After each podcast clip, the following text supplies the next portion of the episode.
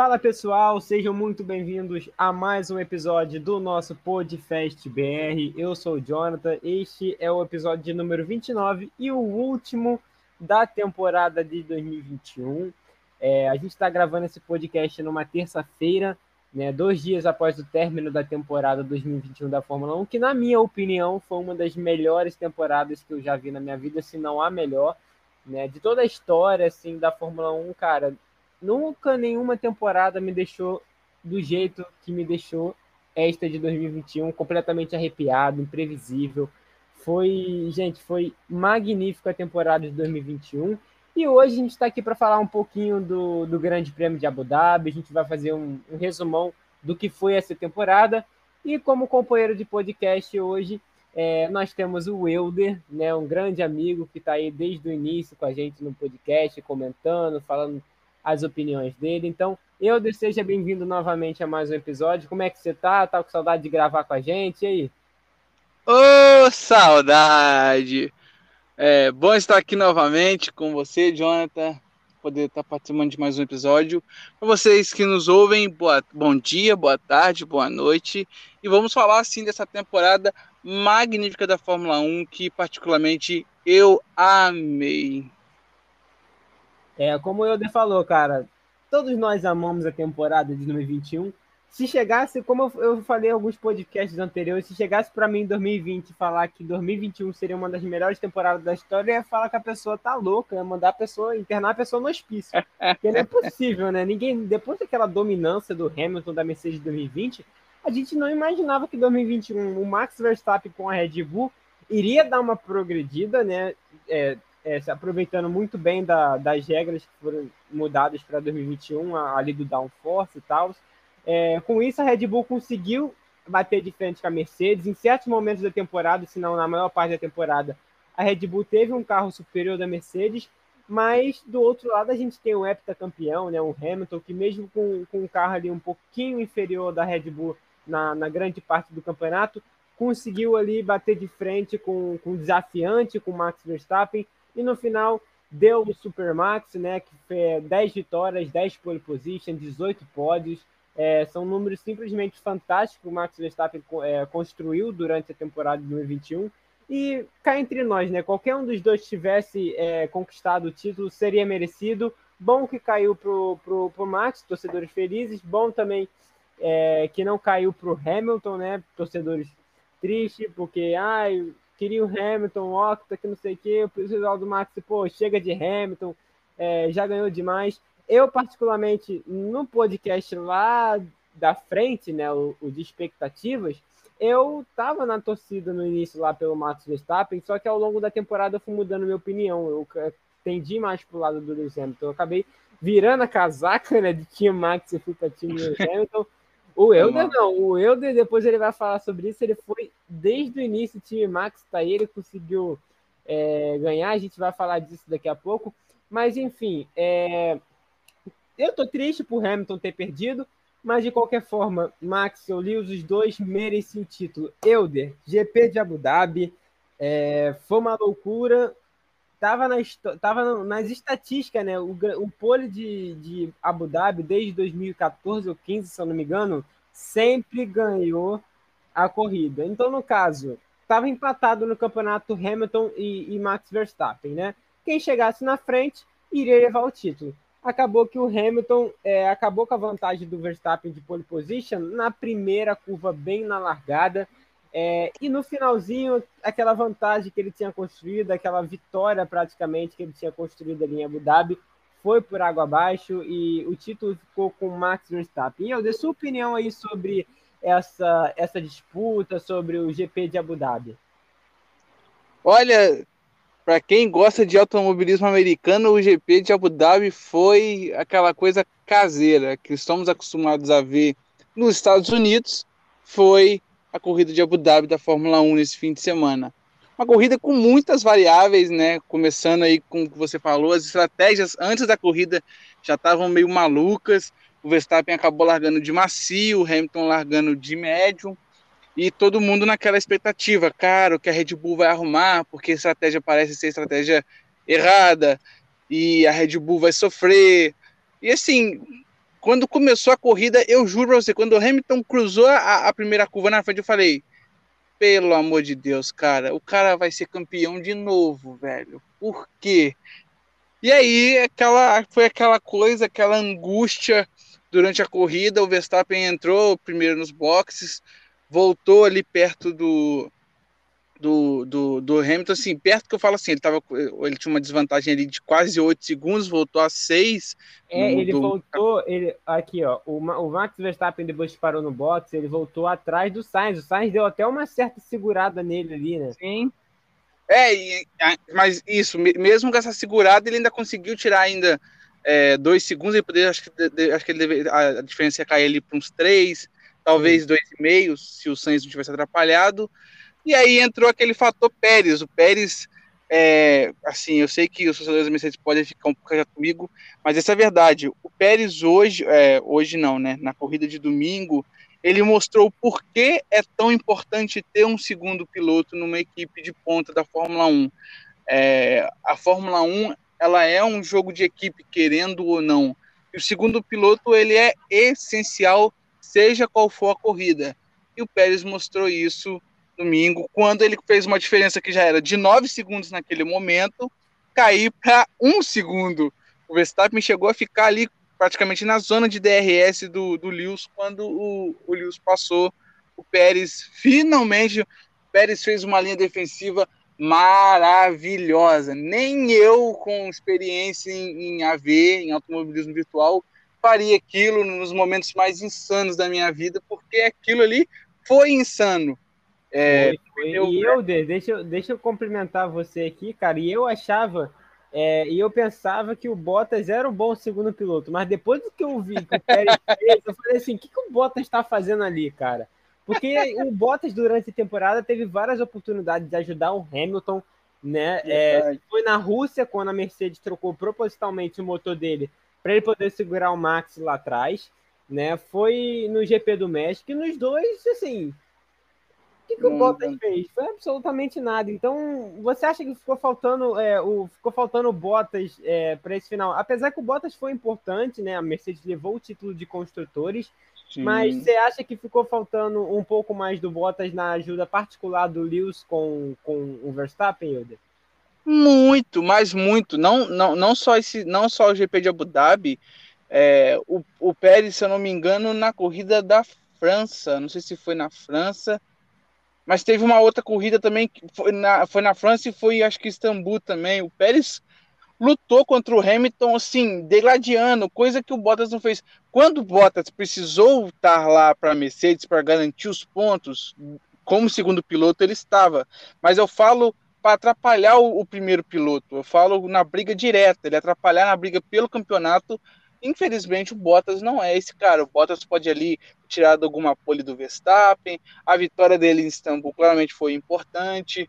Mas eu, é aquilo que eu falo: um segundo piloto, ele, ele pode ser o segundo piloto, mas ele tem que estar preparado para bater de frente com o piloto da outra equipe, seja ele primeiro ou segundo.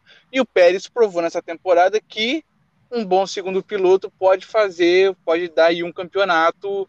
E porque a gente sabe, porque essa essa é, esse atrapalho aí do, do Pérez em cima do Hamilton foi importante, porque o Verstappen chegou, mas não conseguiu ultrapassar. Só que abriu a possibilidade dele de fazer uma outra estratégia, que influenciou no final da corrida, porque a gente sabe lá que depois, se o Max tivesse, sei lá, a, a, a sei lá, 30 segundos ou a 20, sei lá, tivesse a 20 segundos que ele tivesse se ele não tivesse, se o Pérez não tivesse atrapalhado ali o Hamilton, tivesse, sei lá, 20 segundos no, no último safety car, com certeza a Mercedes teria parado o Hamilton e o Hamilton teria ganhado aquela corrida de forma dominante. Porém, aquela atrapalhada foi não só todo mundo falou, ah, o Latifi deu a vitória, realmente, o Latifi, né, foi, foi um bloco é, o, ele, ele, ele agora pra mim se chama Glock. Eu não vou mais olhar pro Latifi e, olhar, e ver Latifi. Pra mim ele se chama Glock agora. E um Glock barato, mas tá bom, é um Glock. E é, assim. É um Glock. É o Glock. Entendedores entenderão. é o Glock da nova geração. Então, é, sabe, ver aquilo, e assim, para mim doeu muito ver o Pérez abandonando, porque eu queria, cara, que o Pérez tivesse chegado no pódio. Eu sei que eu fiquei, também fiquei feliz pelo próprio Sainz, é, pela Ferrari, tudo bem, mas eu queria ter visto o Pérez chegando no pódio. Acho que seria muito bonito a festa da Red Bull com os dois pilotos no pódio. Ia ser uma alegria é, sem igual. Ver o Pérez depois lá com a roupa da Red Bull, com a cara de choro, com aquela assim, poxa, eu queria estar lá em cima, mas não tô. Mas tudo bem. É, e eu vou, já vou pular até pro fim da corrida.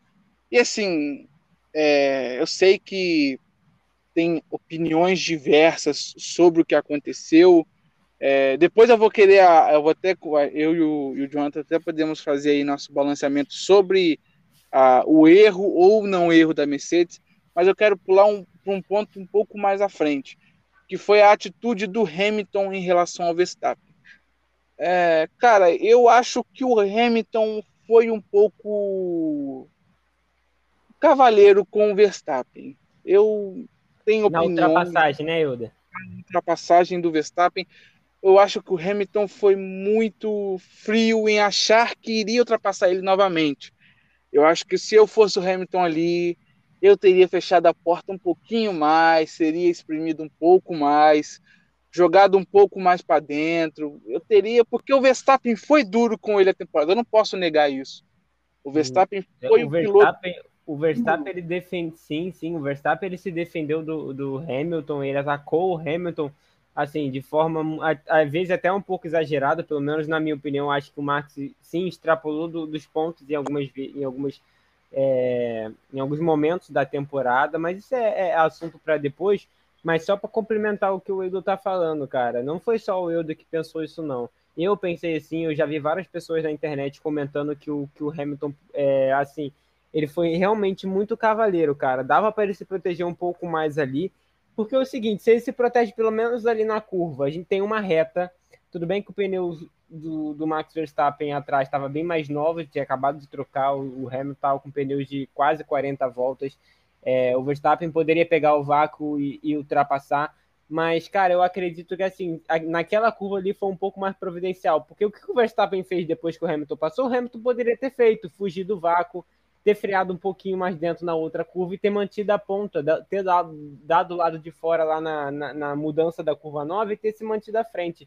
É, assim, pode, pode ser que eu esteja errado, pode ser que tenha sido difícil, mas eu acho que, mediante a tudo, eu vou concordar com o Eudo, assim, que eu acho que o Hamilton ele deu uma, uma certa vacilada, mesmo que nas outras, nas outras curvas, nas outras retas, ele não conseguiria manter a posição, eu acho que ele entregou, não vou falar que ele entregou, mas assim, ficou muito fácil para o Verstappen. Principalmente porque ele, o Verstappen a temporada toda mostrou onde é que ele freia. Ele freia lá dentro. Ele é lá em cima, cara. Então, tipo assim, não tem como. É, assim, é, eu concordo com você, Euder, sobre o Verstappen.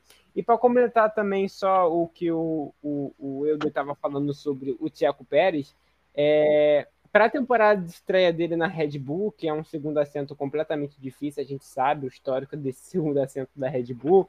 O, o, Pérez, o Pérez até que foi bem. Tudo bem que ele terminou atrás do Bottas, né? Assim, no confronto direto no campeonato, ele terminou atrás do Bottas. É, mas isso já é um grande avanço. Eu acredito que na, na próxima temporada, né, com todos os testes, preparações e tal, eu acredito sim que o Pérez possa até andar um pouco, mas não vou dizer que ele vai andar é, pau a pau com o Verstappen, mas eu posso dizer que o Pérez sim pode andar um pouco mais próximo do Verstappen e, e dependendo aí do que for o ano que vem, é, pode ser até que a Red Bull leve o campeonato de construtores. Né? O grande dilema da Red Bull vai ser esse, esse motor Honda que não tem mais, não é Honda, agora vai ser Powertrain, se eu não me engano, né? E, e contrataram todos os caras de, de motor da Honda para poder ver esse motor da Red Bull. Vamos ver se isso vai dar certo. Mas voltando ao assunto ultrapassagem, você pode concluir isso aí sobre o, o Verstappen, essa última ultrapassagem aí. Hum. Então, é, e, e, é sobre isso, não é ser sujo. É, eu, eu também reconheço, o, o, o Verstappen passou dos limites, o Hamilton teve, por exemplo, o, a batida da, da, da Inglaterra, Teve outro, outros casos dos dois, né, em Monza, que os dois bateram, mas assim, eu falo ali, cara, é porque é final, sabe? Eu não pensaria duas vezes, mano, eu vou. Se ele me passa, eu perco. Se a gente bate, eu tenho uma chance. Se, sei lá, tem que jogar com a variável. Poxa, aí, assim, eu sei que, poxa, na cabeça do Hamilton, ele, poxa, não, eu deixo ele passar aqui, eu pego o vácuo na reta e vou para cima dele, passo e ganho, poxa, como estrela. Só que, cara, eu não pensaria duas vezes ali. Ali eu acho que eu, assim, eu tô, agora eu tô falando eu, Euder, como eu teria feito. Cara, eu realmente teria deixado ele com espaço mínimo mesmo, zero, se depender até mesmo daquela encostadinha roda a roda pro cara já, pô, caraca, não, não bate não. Porque o Hamilton tinha muito menos a perder do que o Max.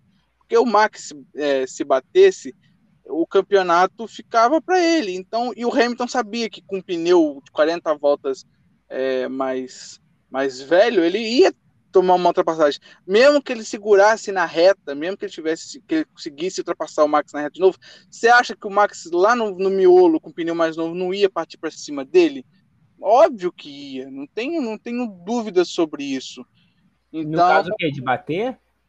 Não, eu falo assim, se vamos supor que o Hamilton tivesse conseguido ultrapassar ele na reta, como ele fez lá, tentou ultrapassagem, suponhamos que ele tivesse passado eu acho que o Verstappen ia partir para cima dele depois nas curvas seguintes e ia dar alguma coisa, não é, ia ficar... Assim, mas é, e poderia até estar tá próximo, cara, mas eu, eu não acredito que o Verstappen talvez bateria nele, né? Mas não. Eu, e ali, não, não, tudo bem, eu entendi que você não achou isso, né? Mas assim, é muito difícil uma ultrapassagem ali. Eu acho que o Max não, não por mais que o Max seja muito agressivo, acho que ele não ia tentar alguma coisa ali de, de diferente, sabe? Eu, pelo menos, Jonathan, mas pode concluir.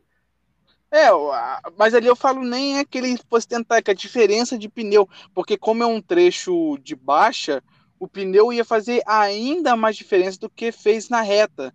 Então, assim, na freada mesmo, cara, o Verstappen ia poder frear muito mais dentro do que o Hamilton.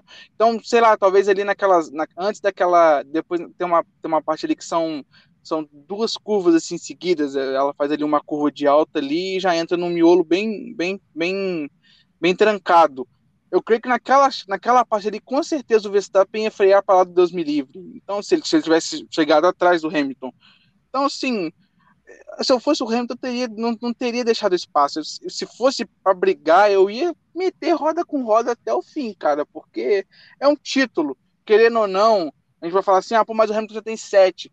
Mas, cara, o cara brigou a temporada inteira querendo ganhar um título. O cara não vai querer perder como ele perdeu na última volta. Ninguém fica feliz de perder um título. Por mais que ele for, seja, sei lá, se ele, mesmo se ele tivesse 10, 15 títulos, o cara não vai querer ficar feliz de perder na última curva da última volta. Então, não mesmo, não mesmo. É, e, e, eu vou, não, assim, eu vou, e como eu falei, cara, eu até concordo com você. Acho sim que o, que o Hamilton ele poderia, ele poderia ter, ter fechado um pouco, tirado um pouco mais de espaço ali do, do Verstappen e aí tinha que tentar tudo, né? Ele estava em, em, plena desvantagem ali naquele momento, né? E a gente parte até logo para esse assunto final da corrida. A gente não teve nem muita, muita coisa, né? A gente vai falar daqui a pouco da despedida do Kimi Raikkonen, da saída do, do Antônio Giovinazzi da Alfa e da Fórmula 1, o Antônio Giovinazzi que vai correr na Fórmula E, né? A gente vai falar da... A gente vai lembrar vocês do que vocês já sabem, né? Do, dos assentos e tal, enfim. É, a gente vai partir logo para o final de Abu Dhabi para a gente poder fazer um, um, compactozinho bem rápido da temporada é, para essa polêmica, né? O, o Hamilton construiu o, a vitória dele, para mim, aquela vitória do Hamilton, sabe? Para mim, a vitória de Abu Dhabi é, é, do Hamilton, porque eu vou, eu vou bater numa tecla aqui, cara. É, a Mercedes, eu não acho que ela tenha, assim, errado, tá? Eu, eu antes, na, ouvindo assim, na hora ao vivo, achei mesmo que a Mercedes tinha cometido um erro, mas depois a gente para para pensar e a gente vai refletir nas ideias, né? Primeiro teve a história do safety car do Latifi, né? Bateu no muro, ok. Quando eu vi aquela panca faltando cinco voltas pro final, eu pensei assim, meu Deus, não acredito nisso. É impossível, é inacreditável, isso não tá acontecendo, não tá acontecendo. E depois, quando o Hamilton não parou, eu fiquei uma, eu fiquei uma arara. Sério, eu, como, eu tava torcendo pro Hamilton, gente, eu fiquei uma arara. Meu irmão tava do meu lado comemorando que ele tava torcendo pro Verstappen, eu torcendo pro Hamilton, tipo, eu realmente eu virei uma arara. Gente, o que que tá acontecendo, cara? Isso é inacreditável, é inacreditável. não acredito que o Latifi vai mudar o rumo dessa história. Não acredito nisso. Cara, impression... impressionante. Aí tá. Né? E, e eu torcendo assim, cara, e, eu vendo assim um acidente, eu falei, cara, esse, essa corrida tem que terminar com safety car. Eu vi que o Max parou. Falei, meu Deus, agora tem que terminar com safety car, porque se não terminar com safety car, o Hamilton tá ferrado, tá ferrado e tá ferrado de uma forma. Faltando duas voltas para o final, né? Três ou duas, se eu não me engano, com safety car ainda. O, o carro do Latifi ainda estava no reboque. Né, o Michael Masi chegou e, e, falou que os carros que estão entre eles não vão ultrapassar, não vão dar volta, né? Aí uma volta depois, né, já partindo para a última volta, o, o Michael Masi ele liberou, né, os carros que estavam entre o Hamilton e o Verstappen para poder passar e deu a relargada em seguida, né?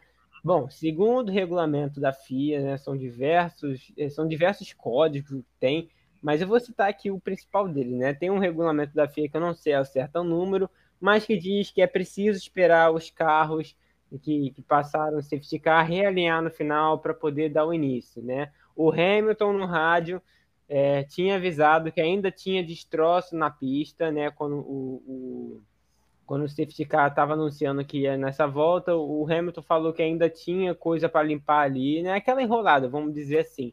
Né? Mas eu acho o seguinte, não é porque eu estava torcendo por Hamilton, não, mas eu acho que, que o, o correto, lógico, seria a corrida terminar no safety car. Eu entendo o Michael Masi, melhor temporada da história, não queria que a, que a, temporada acabasse com o safety car. Houve boato de que houve um acordo mútuo onde a corrida não poderia acabar com o safety car. Eu não sei se não cheguei a verificar a veracidade dessa informação, mas parece que todas as equipes entraram em um consenso sobre isso. Mas enfim, teve o safety car. Eu acredito que a corrida deveria ter terminado com safety car, porque naquele momento não estava pronto para a corrida.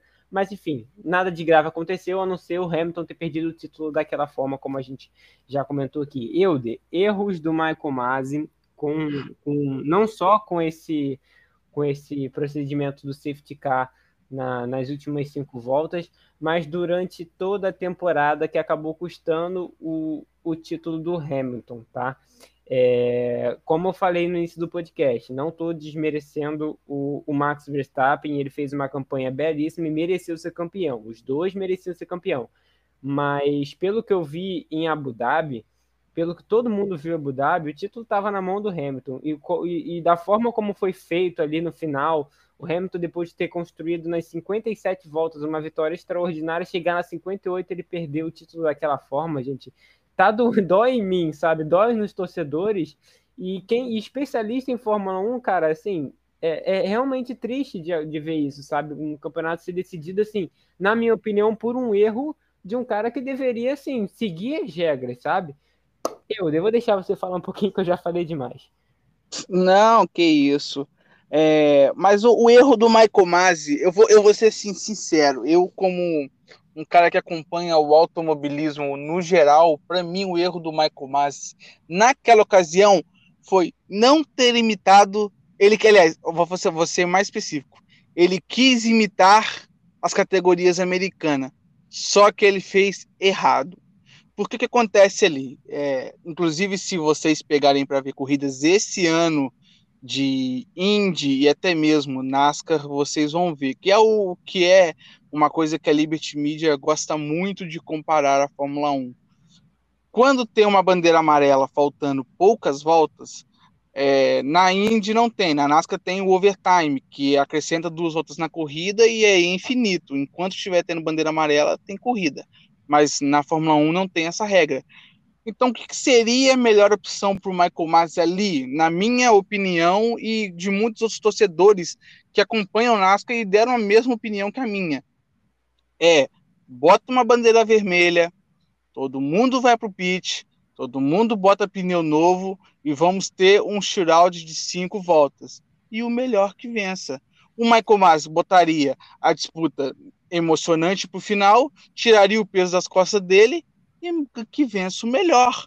Ele, ele, se ele queria ter uma igualdade igual ele fez, ele deveria ter feito isso. Na minha opinião, a decisão do Michael Masi foi totalmente errada. Manter o safety car andando, o carro do Latifi tirado na maior pressa e aí ele ter aquela indecisão, o que foi pior ainda, mais agravante, não foi ter tirado o carro do Latifi rápido, a pista às vezes está suja ou coisa do tipo, é ele ter feito um anúncio que não ia dar, não ia, não ia deixar os carros tirar a volta e depois... E na volta seguinte voltar atrás. É, é, contradizer com a própria palavra. Então, para mim, o Michael Mas ali foi totalmente errôneo, fez uma coisa é, que pode ter manchado a sua carreira como um comissário-chefe da Fórmula 1. igual eu falei, é, é, se eu tivesse que dar uma, uma palavra para o Michael Bass hoje, de o que ele deve fazer nas férias, assim, meu irmão, vai assistir algumas corridas de automobilismo americano, porque se você quer imitar... Vai ler o regulamento, meu filho, vai ler o regulamento, porque ele não, ele não lê o regulamento que tá, tá na cara dele, as regras, cara, e ele quer seguir o que ele acha, o que ele então, quer. Mas mas pior que, cara, o, o, pior é que, se eu não me engano, eu, eu não tenho certeza. Depois eu tenho que ver com calma. Se eu não me engano, uhum. tem no regulamento, né, que é o seguinte, que o diretor de prova, ele pode, a qualquer momento, dar um, um pode dar uma decisão, tipo, é, completamente diferente do que está no regulamento.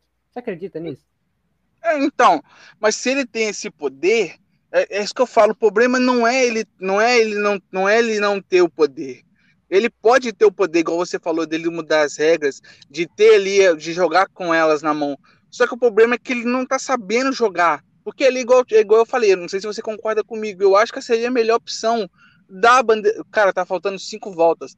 Dá a bandeira vermelha para todo mundo arruma lá o que a barreira do Latif lá, ajeita tudo direitinho. Cara, tinha tempo, a corrida não tinha tido ainda intervenções é, tão sérias, tinha muito tempo de sobra.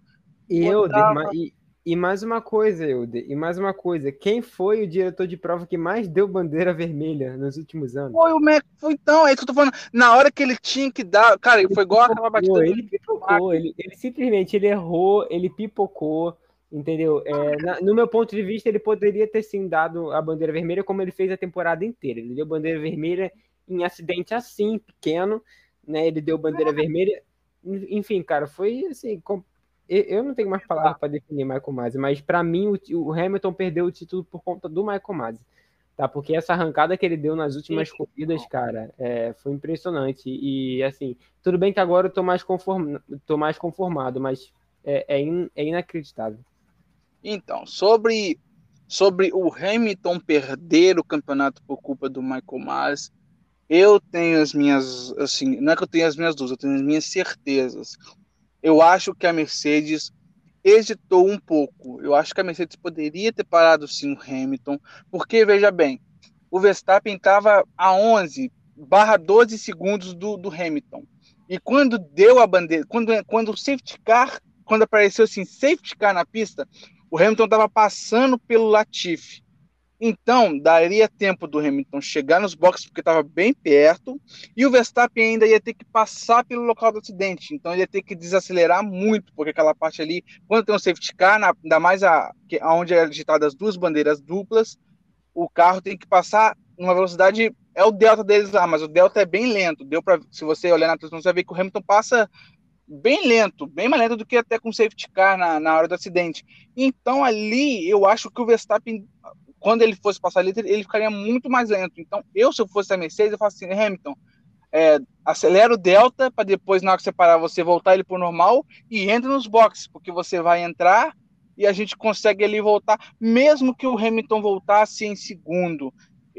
Assim, eu sei que aí corre o risco da, da corrida não ter terminado, é, mas, cara, eu, eu, tenho certeza que a Red Bull ia parar o Verstappen também. Mesmo se o Hamilton tivesse parado, a Red Bull ia parar o Verstappen, porque o Verstappen, cara, já estava com um carro horroroso durante a corrida. Como que ele com pneu mais velho, diferente do Hamilton, Hamilton com certeza o Hamilton ia botar um macio, ia segurar ele. Assim, eu. Ali eu acho que a Mercedes poderia ter sido um pouco mais um pouco mais, porque ela, assim, tudo bem que ela tinha muito a perder. É, aí entra uma questão de, de é, ali é uma dificuldade que o engenheiro tem que saber lidar. E nos últimos anos a gente sabe que a Mercedes não teve esses problemas de ter que, né, sofrer esse tipo de pressão na última hora. Então, acho que essa experiência faltou um pouco para a Mercedes. E a gente viu que a Red Bull se deu muito bem durante a temporada com estratégias, né? A Red Bull esse ano, questão de estratégias, ela foi bem superior à Mercedes, na minha opinião.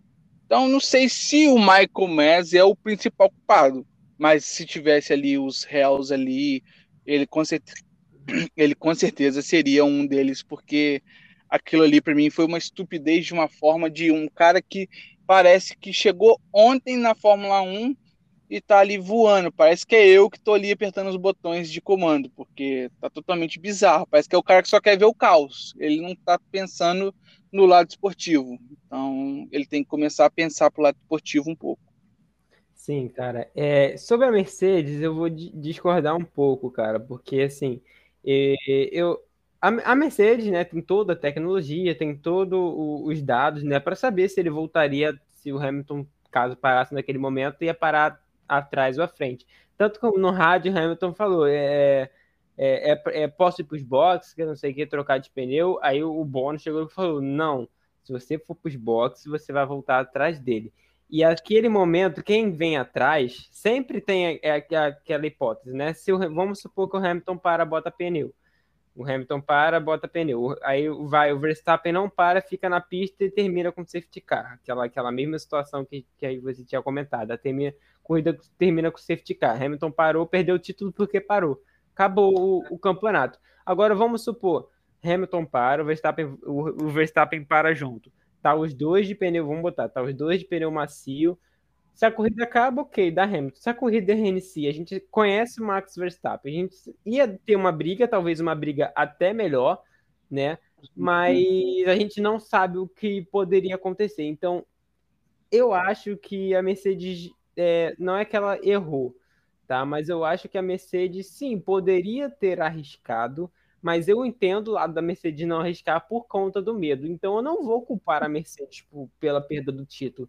A perda do título do Hamilton, na minha opinião, foi pelo Michael Masi, né?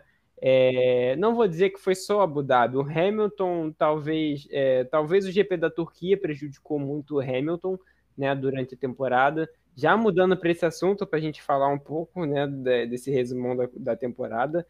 É, para mim, o GP da Turquia, o Hamilton, é, tudo bem que ele trocou motor, ele foi para décimo, mas ele chegou em quinto né? Teve todo aquele problema de ah, ele não queria parar, ele queria, ele dava para ele continuar em pista, ele parou faltando 10 voltas para o final naquela situação, né?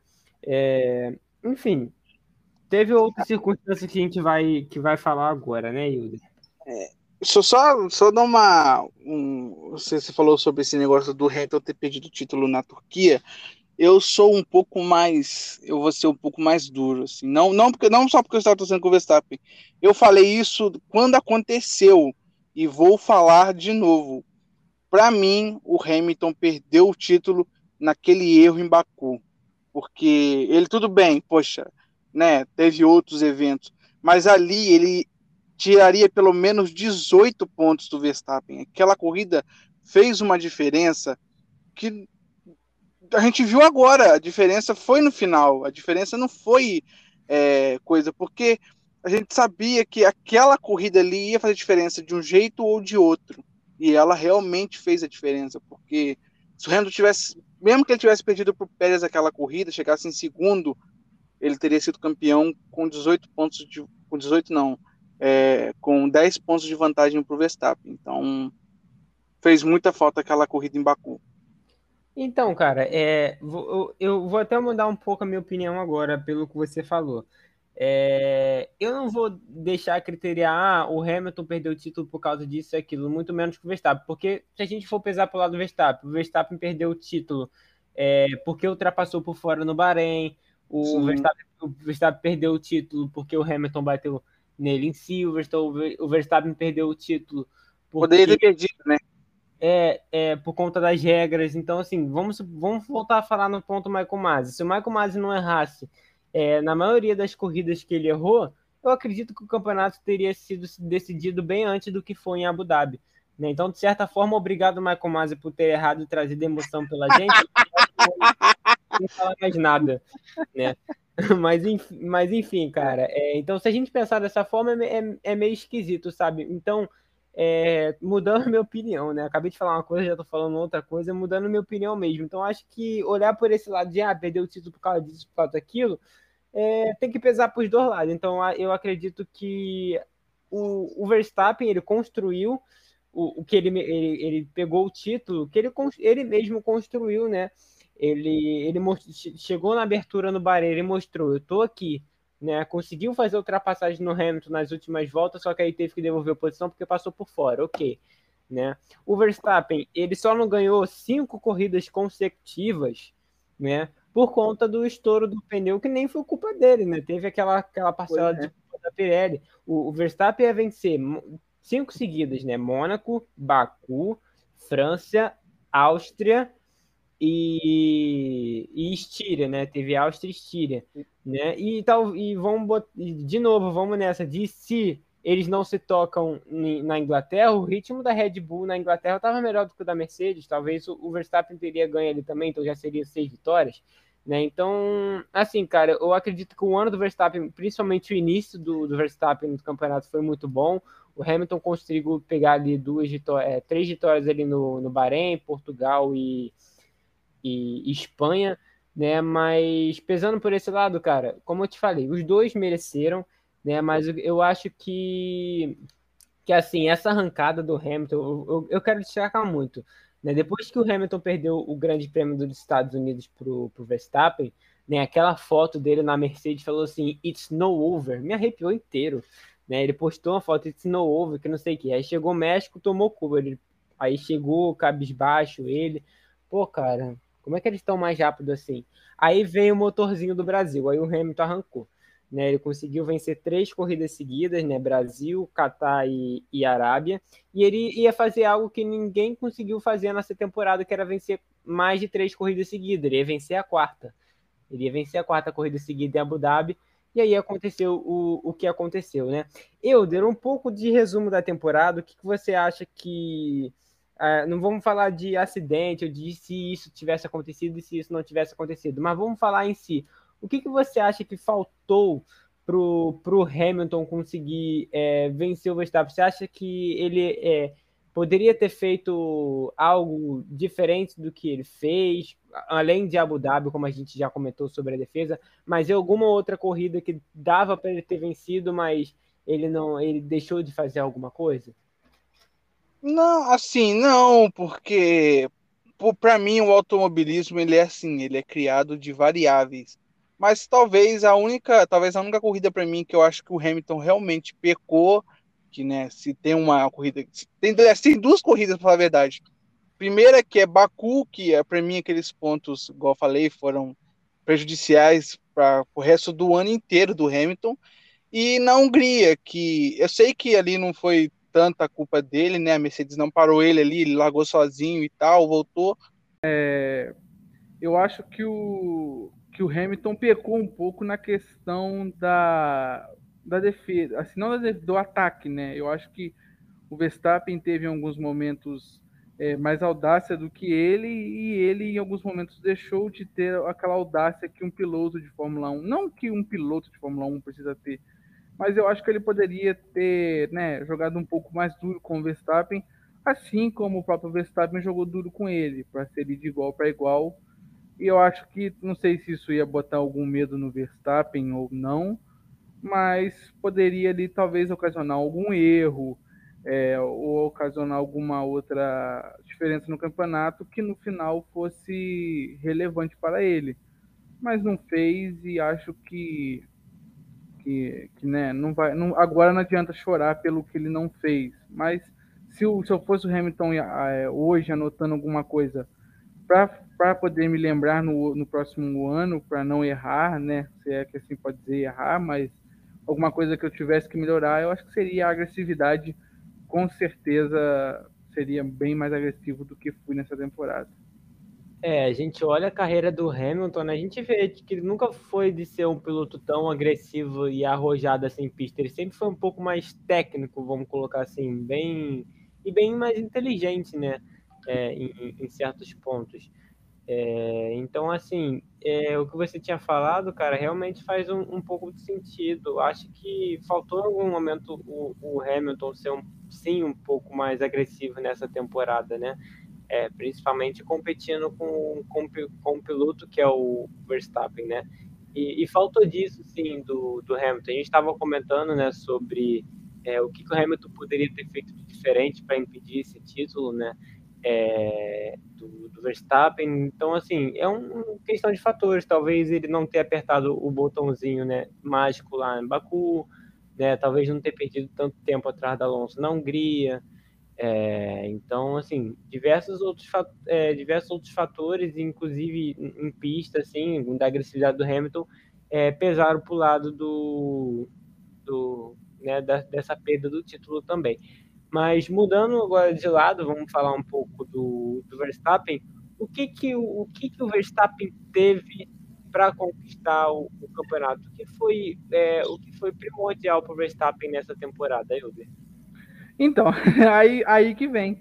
Eu acho que é, é o contrário do que faltou para Hamilton. O, Verstappen ele teve audácia, ele teve é, um pouco de sorte também, né? Claro. Ele, vamos botar, ele não teve nada a perder, ele era o desafiante, ele enfrentava um sete vezes campeão. Quem tinha algo para perder ali, vamos botar assim, é o Hamilton, o Verstappen. Eu vou fazer o meu, vou tentar impedi-lo, tenho tudo. Tipo, eu já, eu já tenho uma, vamos botar entre aspas, uma imagem negativa, entre muitas aspas, do, do, do Verstappen, né? Uma mais negativa é, eu ganho do Hamilton, vou ser considerado o cara que bateu os sete vezes campeão. Eu não ganho, vou continuar sendo a mesma coisa. Então, tipo, eu não tenho nada a perder, né? Vamos colocar assim.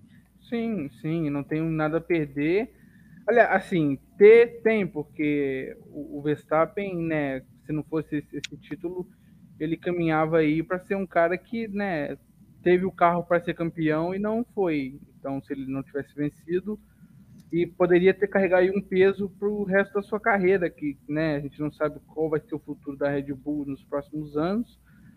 Mas assim, eu acho que ele fez o certo. Ele atacou quando tinha que atacar, ele correu bem quando tinha que correr, teve os seus azares, teve as suas sortes e agiu como, não vou falar assim, agiu como um campeão no aspecto de já se, sabe, sentir-se um campeão mas ele fez aquilo que um campeão precisa fazer. É, foi duro quando precisou ser, às vezes passou um pouco do, do, do ponto, teve seus azares, teve suas sortes, e acabou que o título acabou indo para ele. Então, assim, acho que não tem um perdedor nem um ganhador.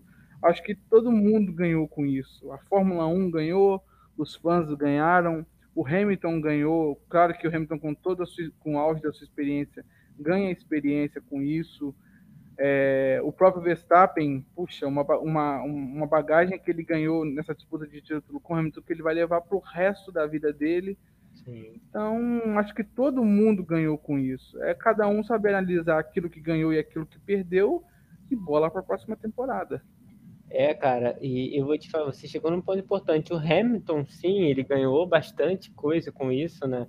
É, ele, ele, tudo bem, ele perdeu o título, mas o Hamilton, ele né, ele cresceu, ele, ele soube, assim, ele, é, no final da temporada estava tudo perdido no México. No México a gente achava que, que nunca, tipo, acabou, não tem mais. Não, não, não acabou não. O Hamilton chegou, botou os dois pés na porta e falou: não é à toa que eu sou heptacampeão do mundo. Tipo, ele foi correr atrás, ele mostrou que ele pode, que ele é capaz, que ele, que ele tem condição disso.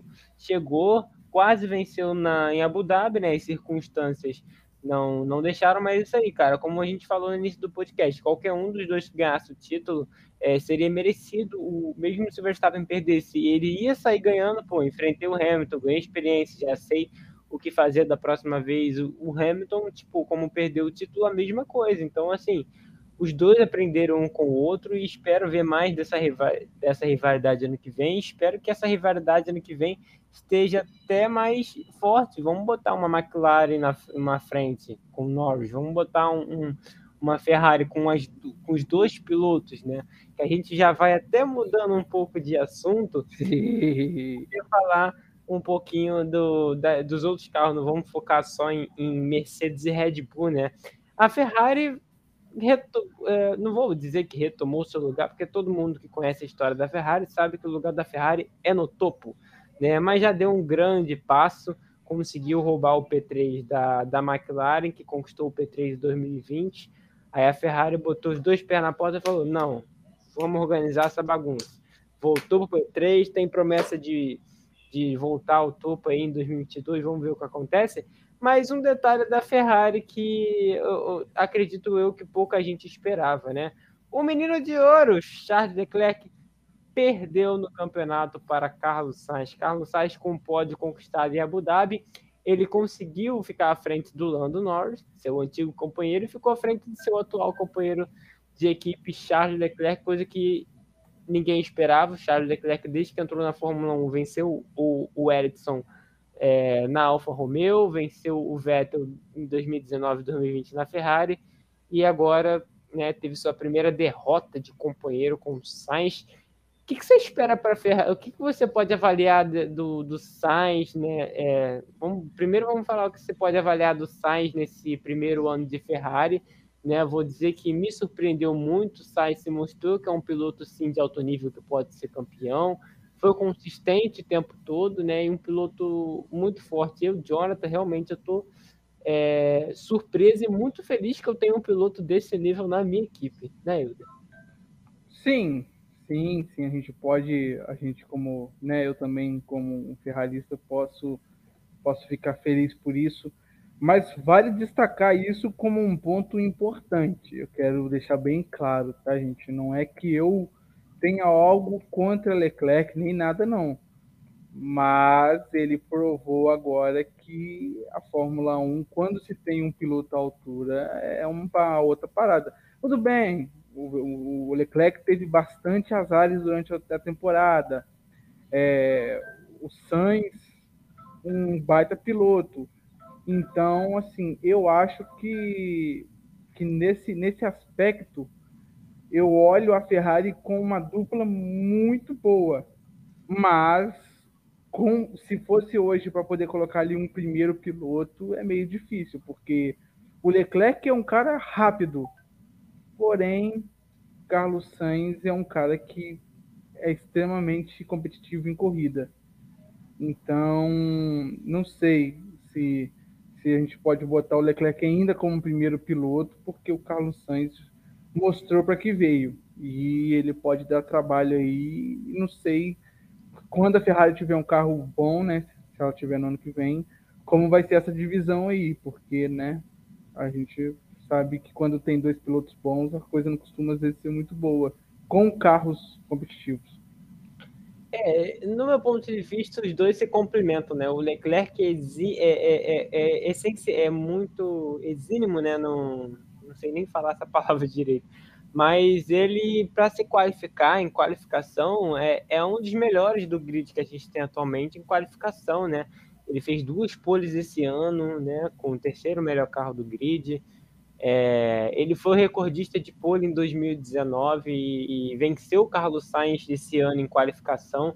Mas a gente vê que em corrida a coisa muda de figura. Não que o Leclerc seja ruim de corrida, mas ele ainda assim é um pouco inconsistente né? Ele, ele oscila. Tudo bem que o P4 está sempre lá para o Leclerc, mas uhum. o P4 ele está muito, ele está oscilando bastante, sabe? Verdade. É, e coisa que a gente não vê no Carlos Sainz. O Carlos Sainz é, é, é, bom piloto de qualificação, não é melhor que o Leclerc, mas é bom piloto de qualificação e ele chega a ter um ritmo de corrida bem melhor. O cara de corrida é melhor que o Leclerc. Então, no meu ponto de vista, os dois são é, eles se complementam, né? O Leclerc ainda tem que evoluir muito essa constância e corrida, né? E o Sainz eu acho que ele já está nesse meio termo que ele precisava. Então eu vejo que o Sainz atualmente, e ele tem até mais experiência que o que o, que o Leclerc, né? ele tem mais anos de Fórmula 1 do que o Leclerc, eu acho que o, o, o próprio Carlos Sainz ele esteja atualmente mais preparado para ser campeão do que o próprio Leclerc. E eu, Jonathan, mesmo tendo o Leclerc como piloto favorito, eu acredito que o Leclerc ainda falta um pouquinho para ele atingir o nível é, tipo campeão mundial. Eu acho que o, Sainz tem os ingredientes que precisa. E eu acho que o que falta para ele, não todos os ingredientes, né? Porque o que falta para mim é o carro para ele poder competir e, e, mostrar que ele pode sim ser campeão. O Leclerc, eu acho que ainda falta um pouco dessa, dessa constância, mas isso é assunto para a gente falar talvez em uma outra oportunidade. Parabéns à Ferrari que voltou é, a estar tá lá em cima, né? não que seja em primeiro, mas estar tá lá em cima. É, vamos falar agora da, da McLaren um pouco, né? A McLaren que, que, que continuou naquele pique de 2020, só que dessa vez perdeu para a Ferrari. Chegou Daniel Ricardo, Daniel Ricardo é, foi de certa forma uma, uma pequena decepção, né? É, tudo bem que é o primeiro ano dele na McLaren, é, carro novo, a gente realmente demora para se acostumar. Não vou, não vou falar que ele foi uma decepção totalmente, porque o, o Daniel Ricardo a gente sabe que é um ótimo piloto, né? Ele ganhou corrida em Monza, ele, ele, assim, na maioria das corridas ele teve dentro do top 10, mas de certa forma ele não andou perto do Norris da forma que ele poderia andar esse ano, sabe? Vamos dizer assim. E o Norris, para mim, foi o, o, o, o, piloto, assim, não vou dizer que foi o melhor do resto, tá? Porque eu ainda fico com o Sainz, me surpreendeu bastante. Mas, assim, a tempo, vamos avaliar um pouco a, temporada da McLaren falando do Norris e do Ricardo. Euder, é, você acha que em 2022 o Ricardo pode andar próximo do Norris? O que faltou para o Ricardo esse ano e o que, que sobrou para o Norris em 2021? Olha, eu vou ser bem sincero. Eu acho que o que faltou, o que sobrou para o Norris foi confiança até o, o GP da Rússia. até a Rússia. Porque se você ver, eu acho que a McLaren não tinha um bom carro ela não tinha o carro para estar na frente da Ferrari. Porém, o Lando Norris estava muito bem até o GP da Rússia. Ele estava indo muito bem. Então eu acho que eles conseguiram achar ali uma, uma receita que, ok, dava para poder conquistar pontos. E acho que o que o que o que o, Le, o Leclerc, o Norris conseguiu ir bem com esse com essa receita. Ele conseguiu levar adiante o carro, conseguindo chegar bem. Só que a partir do momento em que ele sentiu o baque, a coisa começou a desandar. E acho que o, que o, que o Ricardo tem esse mesmo, assim, não é que tem esse mesmo defeito, mas pro Verstappen, pro, pro Verstappen, oh meu Deus, tô confundindo tudo agora, desculpa. pro Ricardo seja isso. O Ricardo viu que o carro era ruim, não tinha, além da confiança, não teve, não teve aquele carro que ele esperava e acabou ficando ali um pouco ofuscado pelo Norris que já conhecia o carro, já tinha uma confiança. Tanto que depois que o que o que o Norris bateu lá em lá na Rússia, que ele teve aquele problema todo de perder aquela corrida, você pode ver que o Ricardo começou a andar mais perto dele. Não é que assim começou a andar mais perto, tipo, de estar junto, mas em vista do que ele estava tomando lá no começo da temporada, ele até que conseguiu... Ele conseguiu chegar um pouco, né? É, diminuiu o prejuízo, assim, se podemos dizer, diminuiu o prejuízo. Eu acho que eu vou nessa mesma linha que você. Eu acho que para o Ricardo faltou o que o, o Lando teve em excesso, confiança. Confiança. O carro, o carro é bom. Demora sim, existe sim.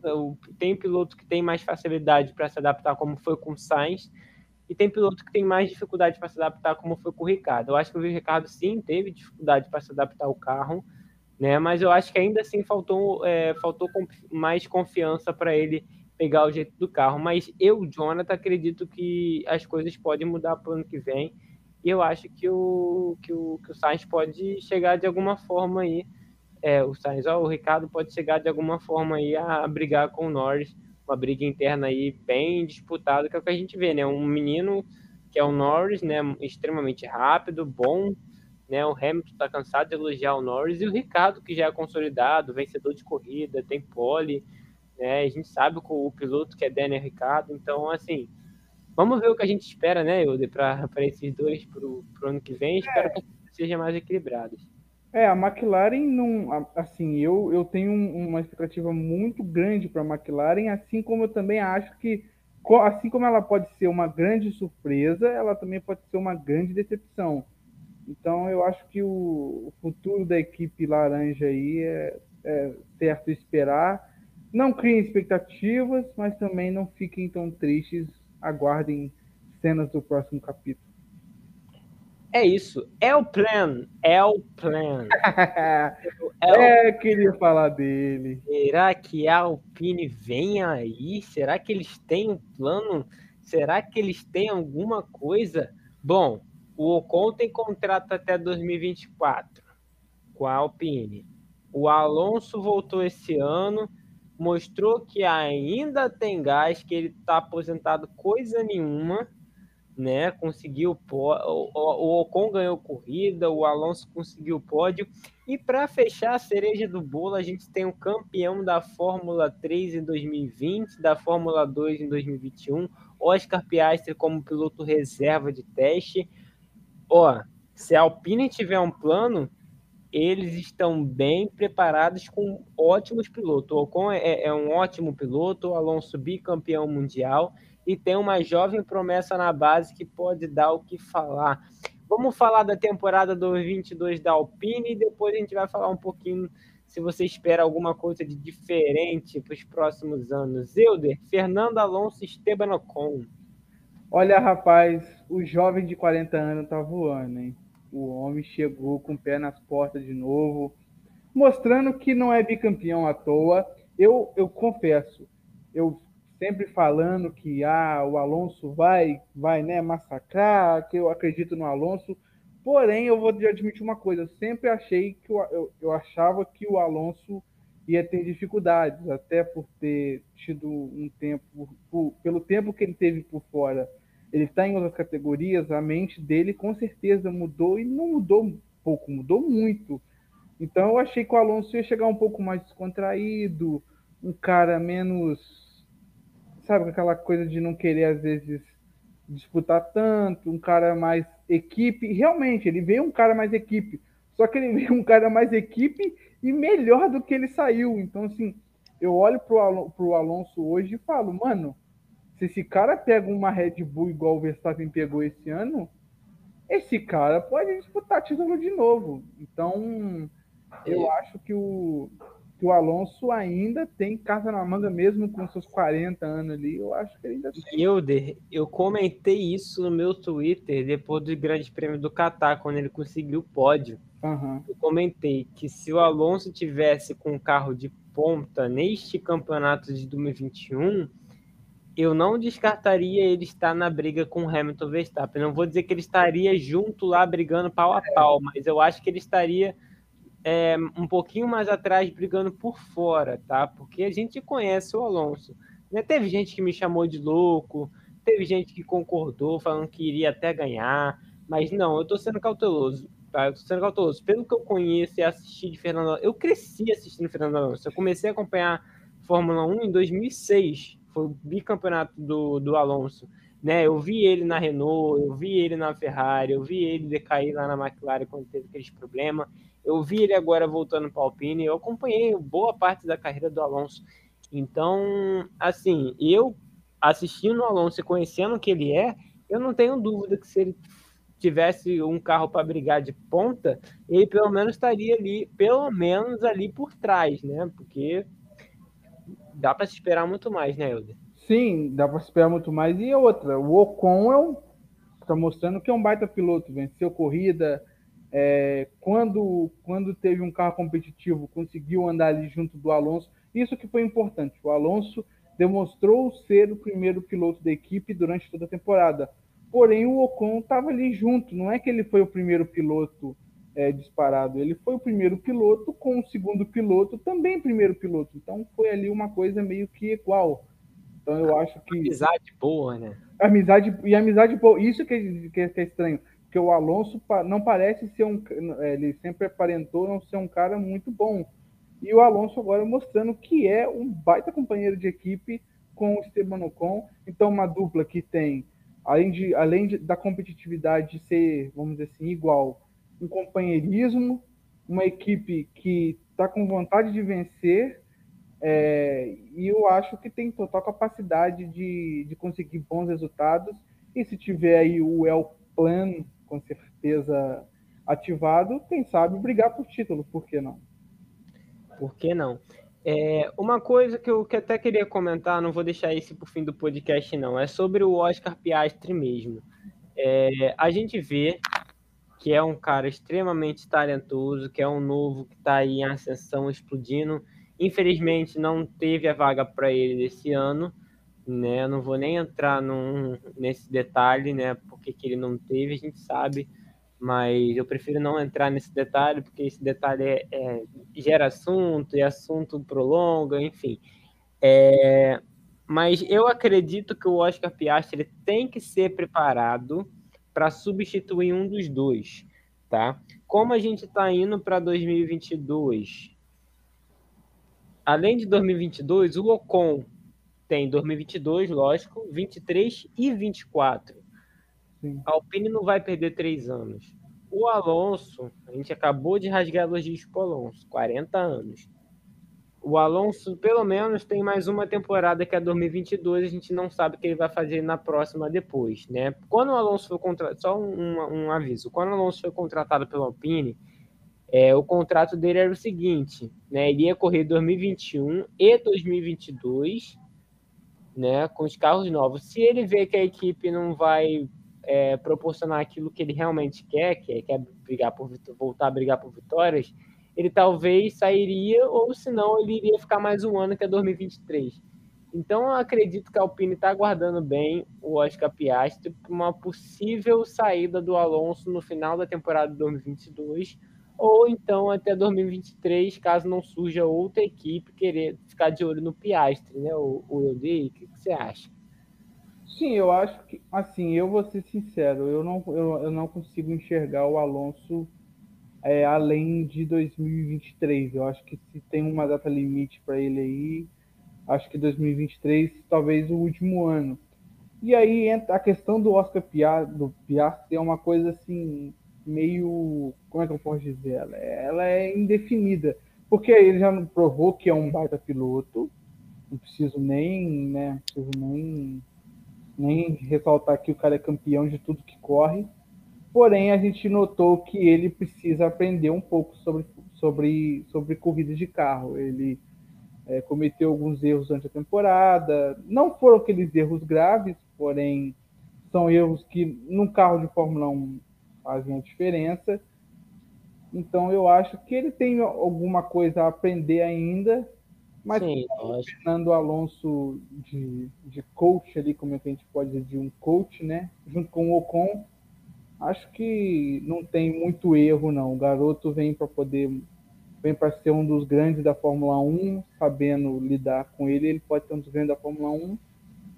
E a, igual eu falei, a, a, a, a Renault, né, a antiga Renault, hoje, hoje Alpine, depende dela própria. Se ela entregar ali o que ela está prometendo, tende a ser uma equipe grande e pode começar a ser, quem sabe, aí a nova Mercedes. Não vou falar que que vai ser, porque isso é difícil de, de se afirmar.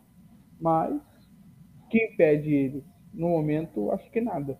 A Alpine é uma boa, é uma equipe de ponta, não é? Na WEC? Sim, sim. Em todos os lugares que a Alpine correu, a Alpine sempre teve sucesso. Que eu me lembre. Então. É, é o pleno aí na Fórmula 1. É o pleno. Não nada, não. Partindo então a, ali para baixo para a gente poder não, não, enrolar muito, né? A gente vai falar rápido da AlphaTauri que até certo ponto estava brigando de Alpine pelo P5, só que depois não deu, a, a Alpine evoluiu bastante, né? Do, do meio para o fim ali da, da temporada, conseguiu ficar à frente da AlphaTauri. Mas a gente tem que destacar o que o Pierre Gasly fez essa temporada. Ele deu uma surra no Yuki Tsunoda, só perdeu para ele nessa última corrida, em qualificação, né, no caso. É, assim, foi uma boa temporada do PR Gasly, mais uma, né? 2020 já tinha sido ótima, 2021 ele mostrou que merece estar na minha equipe de ponta. Eu, Jonathan, acho que a Red Bull é, não serve mais para o Gasly, eu acho que ele não, não merece isso, eu acho que ele merece sim uma outra equipe de ponta, mas não a Red Bull, pelo amor de Deus. Quem sabe outro dia ele consiga uma outra oportunidade.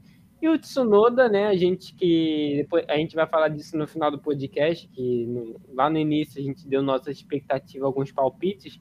Todo mundo votou no Tsunoda para revelação. É, e assim, eu preferia ter votado no Mick Schumacher, né? Porque o, o Tsunoda não, não, fez uma boa temporada, pelo menos na minha vista, ele melhorou assim bem pro finalzinho mesmo da temporada ele deu aquela melhorada, mas durante a temporada toda o Tsunoda ficou bem abaixo do que a gente esperava, bem abaixo do que ele poderia entregar, é, tendo em vista o que, que a gente viu da Fórmula 2 no ano passado. É, e já emendando, a gente vai falar da, da Aston Martin, que para a maioria das pessoas também foi a decepção. Vettel, é, Stroll, Aston Martin, que era a Mercedes rosa, virou o que? A Williams verde. Boa! boa, desculpa, desculpa ter cortado. Não, que foi muito bom, né? Pode falar, Hilder. Ah, sim, é, desculpa ter cortado, é porque Realmente, cara, agora assim, sobre a AlphaTauri eu não tenho muito a comentar. Eu, particularmente, esperava muito do Tsunoda, tá? Já vou deixar bem claro. Eu já fui contra a subida dele para a Fórmula 1 e acho que totalmente despreparado, é, sabe, uma subida precoce que não acabou com a carreira dele porque ele conseguiu se virar. Eu tenho até que, até que elogiar ele em certa parte porque ele conseguiu se virar contra um Gasly muito, muito competitivo, mas eu acho que ele ainda tem muito ao que aprender. E tomara que no ano que vem seja melhor do que foi esse ano. Não precisa ser tão, tanto melhor, não, mas. O Gasly, inclusive, ele terminou na frente do Alonso. Ele foi o melhor fora Ferrari, McLaren, Red Bull e Mercedes. Ele terminou na frente do Alonso, que no caso a Alpine foi a, a, a P5, né? Isso. Mas, igual eu falei, é, é, ele precisa ser um. O Tsunoda precisa ser um companheiro melhor para que a AlphaTauri seja uma equipe melhor. Então, é, o Gasly, parabéns, trabalho incrível, esperado. Não preciso nem dar mais elogios para ele. E o Tsunoda precisa de um pouco mais de experiência. Sobre a Aston Martin, essa daí, cara, o Vettel que me perdoe, mas ele deve estar olhando para a Ferrari com uma vontade de estar naquele carro. Porque se ele estava ruim na Ferrari, ele foi para uma Aston Martin pior ainda. Porque, ô draga, ô carro ruim, pelo amor de Deus. Tinha momentos que eu achava assim, cara, não pode. A Williams trocou, a Williams está na, na Aston Martin e, a Aston Martin está na Williams. Porque, cara, como é que pode, cara? A Aston Martin ano passado vencendo corrida com o Pérez é, ainda chamava Racing Point, né? Vencendo corrida com Pérez, o Stroll pegando pódio, correndo bem na temporada. E agora a Aston Martin está brigando com a Alfa para ver quem vai para o Q2. Então, assim, é bizarro. É bizarro. É bizarro saber que a Aston Martin virou uma equipe tão fraca de um ano para o outro. É, vamos ver o que Lawrence Stroll vai fazer para 2022 Dinheiro tem, Muito. tudo bem que agora está igual para todo mundo, com limite orçamentário. É verdade. Está igual para todo mundo, mas dinheiro para o Lance Stroll parece não ser o problema. Vamos ver se o filho não vai dar muito prejuízo, né? É, como deu esse ano, o, Lance Stroll terminou com 34 pontos na 13ª colocação. Ele só não foi pior que o Tsunoda. Né, das, assim, das equipes que a gente esperava alguma coisa, ele só não foi pior do que o Tsunoda né? Por dois pontos. O, o, o Tsunoda fez 32 no total e o Lance Stroll fez 34, né? Enfim, falar da parte do fundão do grid, né? Eu, eu particularmente já esperava que a Williams ficasse à frente da Alfa Romeo e da Haas. Foi concretizado, né? Só que eu não esperava que o, que o, que o George Russell fosse brigar por pole position com o Max Verstappen. eu não acreditava que ele poderia conquistar o pódio, né? Mas sim, imaginava que os pontos que veio na Hungria aconteceria em algum momento ou outro. É uma boa temporada do George Russell, pelo menos no os meados, o meio da temporada Williams foi bom, depois pro final que acabou piorando de novo, a Alfa Romeo deu uma superada, mas no final das contas ficou Williams, Alfa Romeo e Haas. É, do Latifi a gente não tem que esperar muita coisa, né? Somente ele só apare, realmente apareceu quando não tinha que aparecer, que foi na, na falta de sabe? Não vou voltar. Não, não, não, não, não. Não vou voltar a esse assunto novamente. Não, Enfim, que, baita temporada do, do George Russell, né? O aposentadoria do Kimi Raikkonen fez sua despedida da, ah. da Fórmula 1 depois de não lembro quantos anos, mas depois de muitos anos. O Giovinazzi queria ficar, mas não deu certo. É, o dinheiro chinês veio aí com, com o Zul, e para substituir o Raikkonen o Bottas, como a gente já esperava, e o George Russell vai para Mercedes. Vamos avaliar o Williams, é, Alfa Romeo e da Haas, a gente não tem que falar muita coisa, só tem um destaque, é, talvez positivo da Haas, foi que o Kubica, quando substituiu o Raikkonen, terminou melhor do que o Mazepin a temporada toda. Com isso, o Kubica foi o vigésimo e o Mazepin foi o vigésimo primeiro. Euder. Cara, eu vou falar, eu vou ser sincero para você. É... Sobre a, a, Alfa Romeo, eu fiquei um pouco desapontado. Eu esperava um pouco mais da Alfa Romeo. É uma equipe que, infelizmente, não conseguiu ser ali a equipe vamos dizer assim, eu achava que ela fosse ficar à frente da Williams e brigando com a Alpha Tauri, que eu achava que estaria na frente da, da, da Aston, estaria, estaria atrás da Aston Martin, né? E a Alfa Romeo para mim foi uma decepção. Kimi Raikkonen já, né, na fila da lotérica, já dando adeus. O, o Giovinazzi levando uma surra, o que eu também não esperava. Mas tudo bem, a Alfa ainda tem tempo, tem dinheiro para agora ainda mais com o teto orçamentário, né? Tem tem como se salvar aí, né? tem como tentar uma reação na próxima temporada. Muito se espera da Alfa Romeo por causa desse dinheiro que o Zul está trazendo para a equipe, será? Sim, sim, eu também acho. O Zul e, e o Bottas com a experiência que ele teve na Mercedes. Eu acho que a, a equipe tem muito a crescer.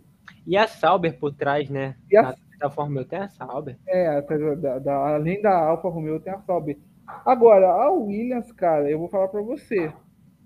Eu, fiquei, eu achei que a Williams ia vencer, cara. Eu juro para você. Se o, se o, se o Russell tivesse feito aquela pole, cara, a Williams seria uma vitória agora. Sim. Então, cara, já imaginou uma Williams que há, há, há, dois, há um ano, dois anos, era o pior carro do grid, levava 4 segundos da, da, da, Mercedes e Ferrari e agora o Williams ganhando. Então, assim, que coisa maluca. E o George Russell ganhando de Williams e não ganhando de Mercedes lá no Saki. Pois é, seria ainda mais bizarro. O Toto Wolff teria um treco. Uhum. Mas é. E fico feliz, assim, o, o George Russell finalmente conseguiu os seus pontos. Vai é, subir. E vai subir. É, e, e deve, e deve, e deve ganhar, ter ainda mais pontos. Mas também... A primeira vitória do George Russell vem em 2022. Eu tô cravando. Será? Cravei, cravei.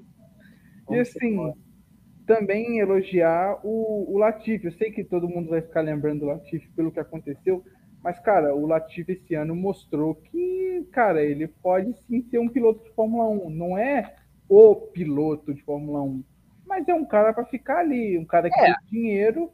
Foi melhor, ele foi melhor do que em 2020. Sim, muito, não tem dúvida. Pelo menos para mim ainda não, não tá nesse nível. Eu acho que tem outros pilotos que não estão na Fórmula 1 que fariam mais que ele, né? Vou, vou botar aqui, vou, vou, citar o caso do, do Piastri novamente. Sim. Né? A gente tem o álbum, que acabou ficando de fora, vai voltar ano que vem, mas acabou ficando de fora. A gente tem o Nick DeVries, campeão da Fórmula E, né? É... Enfim, existem outros nomes também, mas é... não, não, vou entrar nesse assunto de dinheiro, não. O, Latifi até que fez um, um trabalho ok, mas que outros pilotos fariam mais, eu acredito nisso. Tá, também concordo, também concordo, mas Cara, o Latifi chegou, se eu não me engano, ele, ele, foi, ele foi a primeira pessoa agora a vencer George Russell no quali. Então, e... né? Gold, Gold. Se um dia o George Russell for campeão, o Latifi ainda vai tirar onda falando, cara, eu bati o garoto. Então, né? Então, assim, querendo ou não, o Latifi tem aí os seus os seus pequenos méritos. Mas eu acho que sim, ele é um piloto que que pode, que um dia ainda pode fazer alguma coisa. Já fez, né? Já entrou para a história de um, de, um, de um jeito não muito legal, mas quem sabe um dia ainda faça alguma coisa de relevante do lado bom. Já, só para finalizar, a Haas, eu não tenho nem comentários. O, se o Mick Schumacher é, me decepcionou por um lado, até porque também a equipe não tem, não tem muita estrutura. Então, o Mick, coitado, não tem nem muito como, como falar dele. Mas para mim, acho que, sei lá, poderia ter feito algo mais, não sei, não tem essa, não sei se eu, se eu posso dizer isso do Mickey, mas vinha, não tem como, não tem nem como avaliar a, a raça. E o Mazepin, sinceramente, é o que a gente já esperava, é só desastre. Enfim, né, cara, a Raiz é, é aquilo, né? Não tem muito o que esperar. O, o Mick Schumacher não pôde mostrar o, o, que ele tem, né, por causa do carro, mas ele pelo menos mostrou que é melhor que o Mazepin, que o Mazepin realmente não fez absolutamente nada, só apanhou, né? É, então, o Mick Schumacher teve uma vez, se não me engano, que se classificou melhor que o Latifi. Então, palmas para Mick Schumacher, né, que pelo menos ele conseguiu essa proeza com, com a Raiz, que já, já tinha declarado no início da temporada que não ia mexer no carro, que o carro ia ser totalmente 2022, para 2022, né? É, então, será que vira de cabeça para baixo? Será que a Raiz vem aí para ser campeã de 2022? Meu Deus. ah, cara, isso aí. Só para você, se a Haas conseguir um ponto no ano que vem, eu já vou achar que é muito. Eu é. acho que. É, né? Porque não é possível ter jogado um ano inteiro fora para não fazer nada no ano seguinte. É, tem, tem isso, mas sei lá, cara. Eu não sei. Assim, as pessoas estão com expectativa de que a Fórmula 1 pode mudar, mas eu não sei se vai mudar tanto, sabe? Eu não sei se as coisas vão mudar tanto assim. Não. Eu creio que pode ter uma mudança na, na ordem lá, da, lá, no, lá na frente, mas eu não sei se vai ser tão grande assim. Eu acho que a Ferrari, McLaren, pô, legal tem sim, vão ter, eu creio que vão ter carro para disputar. É, talvez ali a Alpine também chegando no bolo, mas, mano, fora disso, eu acho que não. Talvez os carros vão estar tá aí, talvez a, a Haas tome apenas um segundo no próximo ano, mas mais do que isso, eu já acho milagre. Não, não sei não. Que... É, a expectativa para a Haas é muito boa, mas a gente vê o que espera para a gente ano que vem. Só para a gente entrar na parte final do nosso podcast, a gente vai trazer aqui agora o, os palpites que a gente fez lá no primeiro podcast da temporada, né? Que a gente vai falar um pouco. A Clarinha estava com a gente. Ela postou que o Hamilton foi campeão, errou. Ela postou que a Mercedes iria ser campeã de construtores, tá? Acertou. Isso da revelação do campeonato. Ah, não teve ninguém para disputar, né? É, Ok. Ricardo, destaque. Destaque negativo, só se for. é, e a Raiz, decepção. Ela foi na bola de segurança, né? A Raiz todo mundo sabia que ia ser decepção. O Euder, o Euder foi o único que acertou. Ó, Milagre, ó. A maioria acertou o Verstappen campeão, ok. Red Bull campeão, errou. Né? Isso da revelação, ok. Ocon, destaque. Ele botou o Ocon como destaque. É, Euder. O Ocon, de certa forma, ele se destacou bem nessa temporada. Não vou dizer que foi o maior destaque. Para mim, o maior destaque da temporada foi a, a adaptação e o que fez o, o Sainz na Ferrari. Para mim, foi o maior destaque da temporada. É, mas é válido o Ocon destaque, vou aceitar. É, foi um. É, e a Aston Martin, a decepção. Né? O Gui, o Gui apostou no Hamilton campeão, errou. Apostou na Mercedes campeã, acertou. Título da revelação, como a gente falou, ele também falou que o Ricardo ia ser o destaque, errou. E a Red Bull a decepção, muito pelo contrário. A Red Bull foi um, um destaque positivo aí na temporada, né? E eu errei, apostei no Hamilton, é, apostei na Red Bull campeã, errei também. Título da revelação, ah. Leclerc destaque. Ele se destacou de certa forma, mas é, é, foi a mesma coisa, então não. E só acertei a Aston decepção. Então, o Euder foi um grande palpiteiro. Vamos ver se no primeiro podcast dele ele acerta os palpites, né, Euder? Ah, com certeza. Já tem as minhas as minhas teorias das, da conspiração preparadas já para o podcast do ano que vem. Vamos ver o que vai ser de 2022. Enfim, né, vamos encerrando nosso podcast. Eu, Jonathan, quero agradecer muito a todos vocês que nos acompanharam durante a temporada de 2021. Eu sei que ficou faltando bastante coisa para falar, tem muitos episódios que a gente deixou de gravar, mas ano que vem a gente pretende aí vir com tudo, vir direto, sem, sem pausa, todo final de semana de, de corrida, de estar aqui com vocês. A gente quer inovar, quer trazer muita coisa nova para vocês, a gente vai tentar investir nisso para a gente poder ver se a gente consegue trazer mais interatividade para cá. Depois vocês consigam acompanhar a gente ao vivo, como foi um dos nossos episódios esse ano. A gente está estudando tudo isso para trazer um podcast muito mais dinâmico, muito melhor para vocês. Eu espero que a gente consiga, né? Não quero agradecer, quero agradecer o Wilder que está aqui com a gente hoje, mas também quero deixar aqui o meu, o meu agradecimento ao Guilherme, que está com a gente desde o do início do podcast. Quero agradecer o, o, também ao Elias, né, que entrou aí esse ano, é, ficou com a gente em alguns episódios e ele pretende continuar aí com a gente também para o próximo ano, né. Quero agradecer também ao pessoal da gravou o podcast da base, né, que infelizmente não teve prosseguimento, mas quero agradecer aí a Clarinha, quero agradecer ao David, a, ao Gustavo, né, é, a Sofia também, que acabou participando com a gente também. Quero fazer um agradecimento especial a todos eles, a, a equipe, né? E também a, a, vocês, como já tinha falado, que estão nos ouvindo. E também, como falei, ao Wilder. Muito obrigado aí, Wilder, pelo episódio de hoje por essa temporada de 2021 magnífica aí. Que é isso, cara. Eu que agradeço estar aqui. Para mim é uma honra poder falar daquilo que a gente tanto gosta, poder dar nossos palpites, né? A gente ainda não chegou, a gente ainda não é é, Sérgio Maurício e Reginaldo Leme, mas quem sabe um dia, né? Futuro a Deus pertence, mas eu espero estar aqui no ano que vem com vocês novamente para falar ainda mais e que tenhamos que, vem, que venhamos ter uma temporada melhor do que essa, que as nossas expectativas venham a ser alcançadas e que a gente venha ter aí uma Fórmula 1 como foi esse ano, disputada, é, com polêmicas, com disputas boas sempre com muita ação em pista. É isso aí. Esperamos isso então de 2022. Obrigado a todos vocês que nos ouviram até agora. Nos vemos de novo ano que vem. Talvez a gente venha antes da pré-temporada, talvez a gente venha durante, outra vez a gente só venha depois da pré-temporada. Acho melhor ir depois. A gente analisa tudo que a gente viu na pré-temporada e traz uns palpites assim para a gente saber mais ou menos que caminho a gente vai seguir Tá? Então, obrigado a vocês que nos ouviram até agora e até a próxima. Valeu!